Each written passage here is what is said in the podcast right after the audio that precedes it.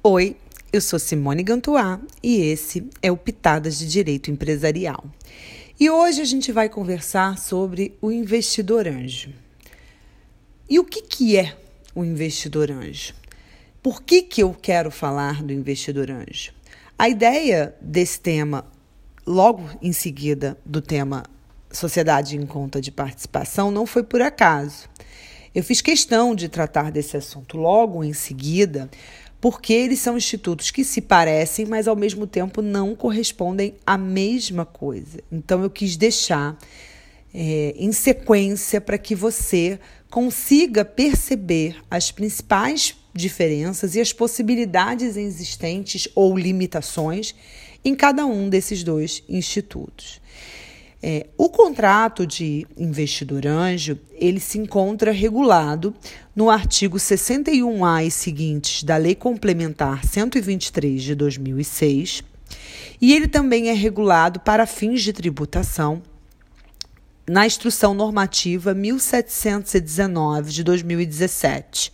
A remuneração desse contrato é tributado, tá? Mas, obviamente, não é o objeto da, desse, desse podcast e atenção também, porque no momento em que você ouvir esse podcast, pode ser que essa instrução normativa não esteja mais vigente, porque a legislação infralegal da tributação, ela muda com muita frequência, então vocês têm que ter um pouquinho de atenção em relação a esse aspecto. O contrato em conta de participação, ele é um contrato, perdão, o contrato de investidor anjo, ele é um contrato de participação ou investimento, mas ele é um contrato que tem uma finalidade específica, porque ele tem a finalidade de incentivar as atividades de inovação e os investimentos produtivos de sociedades enquadradas como microempresa e empresa de pequeno porte, ou seja, aquelas pessoas que estão precisando de um investimento para poder, obviamente, melhor desempenhar atividades é, de inovação para que eles possam produzir melhores resultados. Então, essa já é uma diferença entre o contrato de investidor anjo e de sociedade em conta de participação, já que esse, essa finalidade não é exigida do contrato em conta de participação. Esse contrato de investidor anjo ele tem um prazo máximo de sete anos.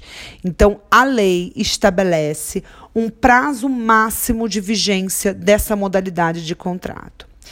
O investidor anjo, agora eu estou falando do sujeito investidor anjo, ele pode ser tanto pessoa natural quanto pessoa jurídica há, pode haver pluralidade de investidor anjo num mesmo contrato.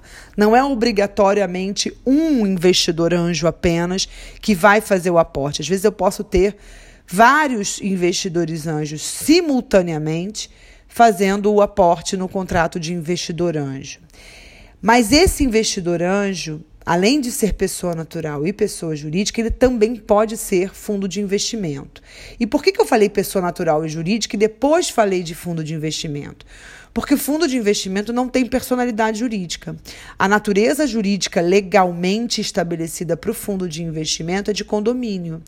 E condomínio, como a gente já estudou, é uma pessoa formal. Ele tem CNPJ mas ele é uma pessoa formal. Então, eu poderia incluir aqui entre os sujeitos que podem celebrar o contrato de investidor anjo a pessoa natural, a pessoa jurídica e a pessoa formal dos é, fundos de investimento. Essa possibilidade do fundo de investimento ser investidor anjo está prevista no artigo 61D também da lei complementar é, o, o, investidor, o investimento, né, esse contrato de investimento, esse aporte de dinheiro que é feito pelo investidor anjo, ele, em primeiro lugar, não vai integrar o capital social, ou seja, não vai haver aumento de capital do investidor anjo, do, do investido, né, daquele que recebe o investido, em razão desse aporte. Isso está na lei, a lei determina isso. Assim como esse crédito, esse valor que é recebido como investimento, ele também não vai ser considerado receita para os fins de enquadramento como empresa de pequeno porte ou microempresa lá no artigo 3 inciso 1 e 2 da lei complementar. Então, ele vai ser destacado para não fomentar o aumento financeiro da receita e, portanto, não fazer com que ele ou perca os benefícios fiscais né, e, é, gerais e fiscais que ele tem em decorrência desse enquadramento. O enquadramento ele só vai acontecer a partir a mudança de enquadramento só vai acontecer a partir de uma mudança efetiva em outras receitas e não especificamente na entrada do aporte do investidor anjo. É, o investidor anjo, seja ele uma única pessoa ou uma pluralidade de pessoas, é, ele não é sócio de nada. Ele celebra um contrato de participação. Então, ele coloca o dinheiro e, a partir da, de ter colocado esse dinheiro para dar uma alavancada no negócio da startup, normalmente são startups, ele espera uma rentabilidade a partir desse do, do, do, do, sucesso da utilização desses recursos. E, e o que, que ele recebe de volta? Ele recebe de volta uma remuneração. E essa remuneração está prevista no artigo 61A, parágrafo 6, que não pode ser superior a 50% dos lucros auferidos pelo, por aquele que recebeu o investimento. E também não pode durar é, mais do que cinco anos. O prazo máximo de recebimento desses investimentos, desses, dessas, dessa remuneração, perdão, é de cinco anos. Agora, dentro desses sete anos, que é o prazo máximo desse contrato, o investidor anjo tem o direito de resgatar. Isso aqui também é uma diferença importante do contrato de sociedade de conta de participação. Aqui há a possibilidade do resgate. Esse resgate do valor investido, ele vai acontecer e pode acontecer depois de no mínimo dois anos, mas essa, essa regra ela é dispositiva. Ou seja, a lei exige o mínimo, mas o seu contrato pode estabelecer prazo superior. Isso está previsto no artigo 61A, parágrafo 7 O valor do resgate, ele vai ser calculado como se fosse uma, uma apuração de haveres, mas ele não pode ultrapassar o valor investido corrigido. Essa regra de apuração de haveres, ela está ela, ela faz remissão ao artigo 1031 do Código Civil mas o próprio artigo 1031 do Código Civil permite que você disponha de forma diferente. Então, no final das contas, a utilização da forma de, de apuração de haveres, de liquidação de participação do artigo 1031, ele só é aplicado se você quiser, porque você pode dispor de forma diversa. E eu queria finalizar esse podcast falando ainda de duas coisas importantes. Embora a gente não esteja falando de, de participação societária, né? a posição de investidor anjo não é de participante da sociedade, embora ele celebre um contrato de investimento, um contrato de participação, ele pode ceder, em tese, a titularidade da sua posição. Então, eu posso transferir a minha posição de investidor anjo para a de outra pessoa. A regra geral é que, embora isso seja possível, isso depende do consentimento daquele que recebeu o investimento, ou seja, do empresário, microempresário, empresário de pequeno porte que recebeu o investimento.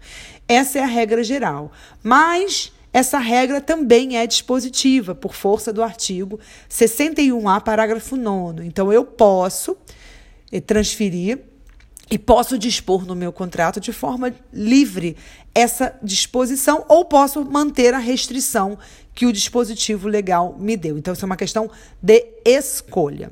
E, por fim, assim como, e aí isso aqui às vezes é o que faz parecer uma sociedade, mas não é, é que se o dono da startup, né, aquele que é empresário de pequeno porte, o microempresário, desejar é, alienar a sua empresa no seu sentido técnico-jurídico de atividade econômica organizada, o investidor anjo ou os investidores anjos, eles têm direito de preferência na aquisição da empresa.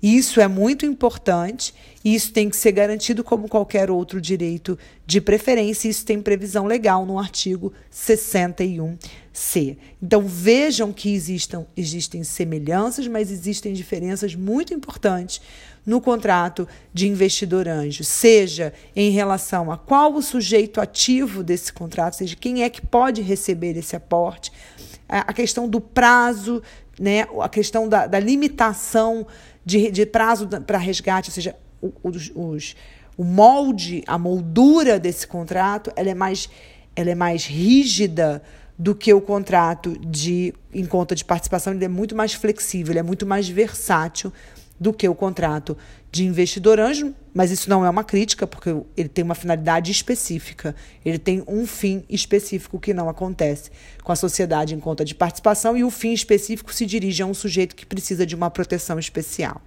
Não sei até que ponto essa proteção foi tão boa assim, mas.